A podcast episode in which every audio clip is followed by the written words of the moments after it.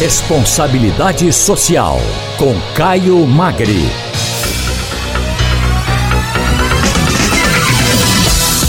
Caio Magra, diretor-presidente do Instituto Etos. Boa tarde, Caio. Tudo bem com você? Boa tarde, Wagner. Boa tarde, Igor e a todos os ouvintes da Rádio Jornal.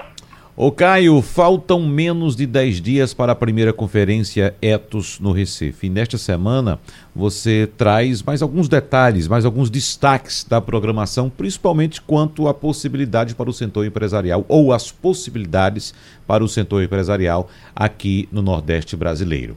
Então, Caio, como o Etos avalia o potencial do polo tecnológico aqui do Recife? Olha, Wagner, Igor e ouvintes, é, Recife, na verdade, Pernambuco, né, tem uma, um potencial fantástico que precisa e deve, ser melhor compreendido para ser, inclusive, melhor é, explorado. Né?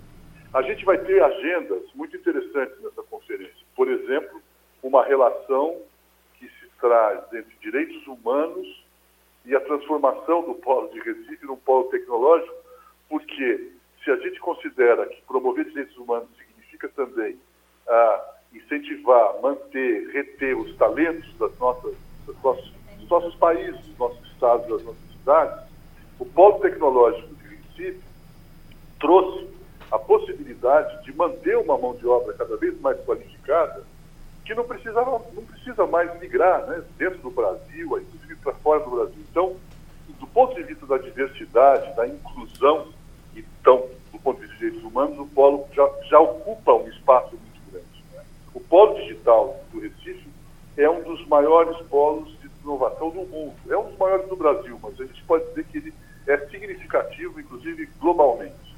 Né? São 7.100 funcionários, 250 empresas e um faturamento de mais de um bilhão de reais por ano.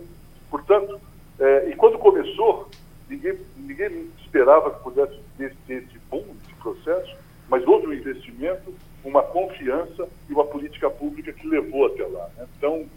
Que a gente tem uma possibilidade nessa conferência de trazer alguns debates e, e painéis que reflitam os desafios que, que, que, o Polo tem pela frente, por exemplo, a discussão sobre o ecossistema da economia digital, né? porque emprego, empreendedorismo e oportunidades para as novas gerações necessariamente precisam estar focadas no novo modo de trabalho, no novo ciclo produtivo, podemos chamar assim. Né?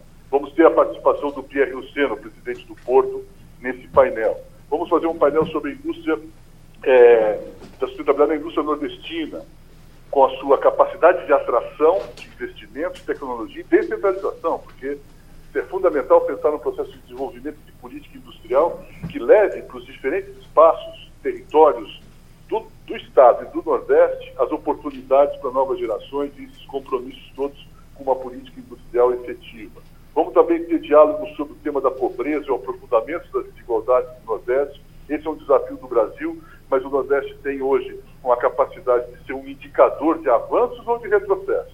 E a gente vai trazer algumas pessoas da área de economia da universidade para debater essas questões. Então, a conferência vai, vai, vai circular em torno de painéis que traduzem uma reflexão é, sobre os desafios colocados para a nova economia do Nordeste, focada especialmente no estado de Pernambuco, mas também as suas relações com políticas de desenvolvimento industrial e políticas de desenvolvimento sustentável. Igor. Caio, além da tecnologia, qual é o outro setor que se destaca para o empresariado no Nordeste? Igor, a gente tem percebido e temos acompanhado a importância que o setor têxtil, uh, o setor têxtil tem para o Nordeste, especialmente para Pernambuco e para o Brasil. Né? Então, há aí uma, um destacado avanço de transformações nas últimas duas ou três décadas, mas duas décadas mais fortemente ainda, na perspectiva de se colocar como um setor de ponta, um setor avançado. Cada vez mais a região tem se confirmado como uma grande fornecedora, por exemplo, de matéria-prima como jeans, né, para exportação, e exportação para o mundo todo. Hoje você tem jeans produzidos em Pernambuco que circulam no mundo todo. É um foco fundamental para a geração de emprego, né? mas também que precisa melhorar suas práticas de relações de trabalho para que você possa garantir inclusão, e um bem-estar maior, melhor para toda a sociedade, especialmente para os trabalhadores. E a gente vai trazer para o painel, para dentro da conferência, uma, um painel muito interessante de um projeto que a gente está desenvolvendo em articulação, em parceria com o DIEESE, que é o Departamento Intersindical de Estatísticas e Estudos Socioeconômicos, que é uma organização do movimento sindical, o Impacto, que é um, que é um Instituto de Combate ao Trabalho Escravo, apoio do Instituto CIA e uma participação também importante de uma organização que se chama Repórter Brasil, que faz pesquisas e investigações jornalísticas sobre condições de trabalho. Esse projeto se chama Vozes da Moda e a ideia é promover um espaço de diálogo e de concertação de todos os segmentos do setor têxtil que está presente no Agreste de Pernambuco. Então a gente vai ter aí convidados como o presidente do núcleo gestor da cadeia têxtil, que é o Fred Maia, e o Edmundo Lima, que é o diretor executivo da DVTEX, que é a Associação Brasileira dos, dos Varejistas Têxteis, né, das empresas de venda de, de, de produtos têxteis. Então, há aí uma, uma, uma possibilidade muito interessante de se ao mesmo tempo refletir sobre políticas industriais que descentralizam, políticas industriais de inovação, mas que também têm o desafio de melhorar as condições sociais do trabalho na sua, na sua base. Caio Magri, eh, a gente vai se despedindo de você, mas antes, Caio, eu quero dizer para o nosso ouvinte que nós temos aqui 10 ingressos para distribuir Opa! com os ouvintes, certo? Para participarem no próximo dia 15 de outubro da conferência Etos. Então, Caio, como são 10, a gente não pode distribuir para todo mundo, todos os ouvintes da Rádio Jornal, né?